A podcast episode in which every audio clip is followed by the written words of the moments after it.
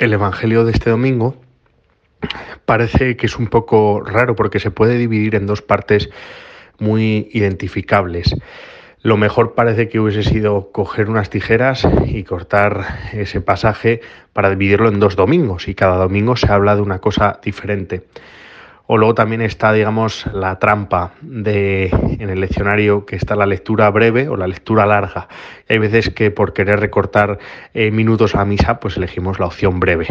Bueno, y, más lejos de estas pequeñas bromas, em, sí que es muy bonito refrescar este tipo de evangelios que nos hablan de la llamada, de las vocaciones. Podemos sacar, como siempre, muchísimo más jugo en otras eh, Em, dimensiones, pero sí que es verdad que preparando este Evangelio, el Señor pues me, me indicaba, me hacía caer más en la cuenta sobre la vocación. Y digo que es bueno hacer esto y que pues, pues nos gustan este tipo de evangelios porque nos devuelven al primer amor. El primer amor es ese, momento en el que uno siente pues, una especie de mariposas por dentro, nervios, inseguridad, eh, temor, incluso eh, desconfianza, pero en el que uno se lanza a la piscina.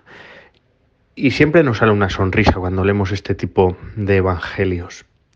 Pero no sé en qué momento estás de tu vida en el que igual eh, te estás planteando tu vocación, sea la que sea, no, nunca lo absoluticemos todo pensando que las únicas vocaciones que existen son las sacerdotales y a la vida consagrada, porque podemos caer en ese error y no plantearnos mm, el sentido de nuestra vida, para qué estamos aquí, cuál es nuestra misión, qué quiere Dios de cada uno de nosotros en este mundo. Pues igual estás en esa encrucijada que no sabes qué hacer con tu vida, no sabes qué quiere Dios con tu vida y estás dudando de cuál es tu vocación. Quizás también estés en ese momento en el que tú ya has respondido que sí o que no y, y ya está.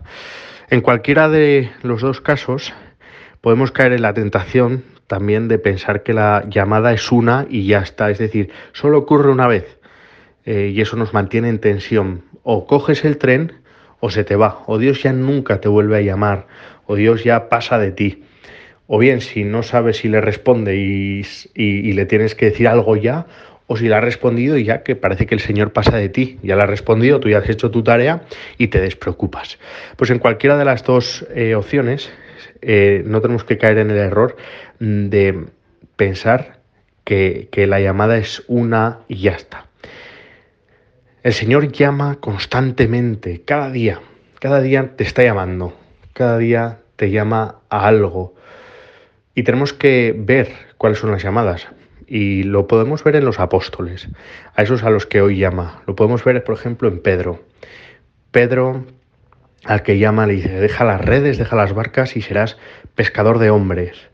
Bueno, pues a Pedro no solo le llama esa vez y ya está, y, con ese em, rayo que, que, le llena por dentro y lo deja todo y, todos sus sentimientos y ya está, y vive de las rentas el resto de su vida, sino que el Señor le va llamando en cada momento de su vida, constantemente. Le llama cuando le niega tres veces, le vuelve a llamar y le perdona. Cuando eh, Pedro, enfurecido, dice, pues manda fuego sobre esta gente que habla en tu nombre, Señor, y predica en tu nombre y cura en tu nombre y tal. Acaba con ellos. Señor le llama otra vez. El Señor le llama también cuando dicen que pudo ser quien cortó la oreja a ese soldado en el huerto de los olivos cuando eh, prendieron al Señor.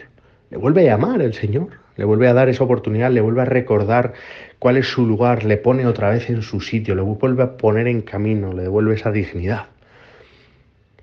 En cada instante, en cada momento, a Pedro le llama. Y también le llama al final de su vida. Le llama a ser bueno, como no, el, primer papa para entendernos, pero también le llaman el martirio, le llama para la vida eterna. Como vemos, las llamadas son constantes. Y no solo con Pedro, sino que también con el resto de discípulos. Pues con nosotros ocurre lo mismo, no nos tenemos que quedar solo en la llamada cuando hemos dejado todo y hemos entregado nuestra vida al Señor en el sacerdocio, hemos entregado nuestra vida al Señor en la vida consagrada, en el matrimonio, en cualquier profesión o vocación específica sino que el Señor nos sigue llamando, Y eso es lo que nos tiene que llenar de alegría. Cada día es una llamada. Tenemos que estar en sintonía con Él, eso está clarísimo. Aquí estoy, Señor, para hacer tu voluntad. Esa es la frase que nos tiene que salir cada mañana. Quería compartir con vosotros pues el testimonio de dos sacerdotes a los que quiero mucho y, me han ayudado bastante en mi vocación y que preparando esta homilía y reflexionando acerca de las llamadas que el Señor va haciendo a lo largo de mi vida, pues estos dos sacerdotes me, ayudaban pues con su propio testimonio. Este mes de enero pues han fallecido los dos, don Leandro y don Elías.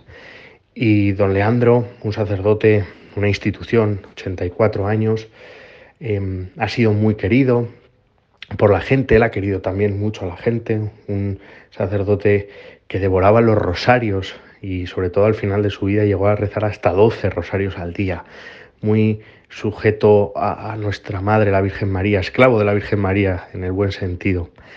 Pues él em, tuvo que responder constantemente al Señor, incluso cuando le llamaba al sacerdocio, se le presentó una oferta para jugar en un equipo profesional de fútbol como portero. y podía haberlo hecho, pero, fue generoso y respondió que sí al Señor, al sacerdocio. Y durante su sacerdocio seguro que también tuvo que responder muchas veces que sí al Señor, con su ayuda y con su gracia, claro. Y en su enfermedad, al final de su, de su vida, también tuvo que decir que sí a esa llamada eterna, a la vida eterna, que también es una llamada. Y es la gran llamada también. Es decir, el Señor, que es bueno y misericordioso, le llamó en medio de esa enfermedad, le siguió llamando hasta el final de los días, fijaros qué, qué bonito, ¿no? Y don Leandro pues, pues dijo que sí, se desprendió de todo y le dijo que sí. Y también está don Elías, que le enterramos hace dos días. Don Elías, que era eh, confesor extraordinario de, del seminario, y un hombre muy eucarístico, en el que, pues como todos, le dijo que sí al sacerdocio, durante su vida sacerdotal eh, escribía libros, muy, eh, un hombre muy, muy sano, muy piadoso, escribía libros, como digo, hacía libros de humor también, las misas de niños, nos recordaba el arzobispo también, pues que tenía mucho éxito y era un hombre querido. Pues al final no era tan mayor como don Leandro, pero también el Señor le llamó en medio de una enfermedad le dio un ictus hace no mucho, en noviembre, y pues en medio de, esa lucha por, por, mejorar la movilidad y demás, pues el Señor le llamó a su presencia. Y él fue consciente en cada momento, fue consciente de que, que, se despedía aquí en la tierra y que, que el Padre Eterno le llamaba a su presencia. Y él fue llamando a esas personas para pedir perdón, a esas personas que quizás pudo ofender en la vida, que quizás pues él tenía ahí en su corazón que las podía haber hecho daño por su falta de testimonio, su falta de coherencia, pues las llamó personalmente para despedirse y pedirlas perdón. Él preparó esa, esa partida para responder que sí generosamente al Señor. Y es que eso nos tiene que interpelar. Esa, eso soltar eh, amarres, ese soltar eh, nuestras seguridades, nuestras cositas, para decirle que sí al Señor definitivamente y partir mar adentro. Es decir, con nada, no dejamos nada en el puerto, sino que nos vamos con todo y confiamos en el viento del Espíritu Santo que sopla nuestras vidas para guiarnos. Y da igual, a veces parece que no tenemos brújula, parece que estamos perdidos, que no hay un horizonte, que no tenemos salida en medio de las dificultades. Él te sigue llamando.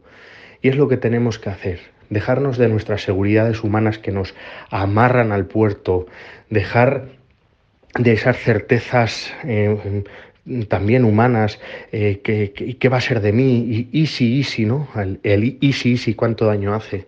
Bueno, pues que soltemos amarras, que cortemos lo que nos ata al puerto en la tierra para decirle que sí al Señor cada día de nuestra vida, para decirle, aquí estoy Señor para hacer tu voluntad, como hicieron esos apóstoles a los que en el Evangelio de hoy llama el Señor, para que entreguen toda su vida cada día y que digan sí generosamente al Señor y a su misión en la tierra.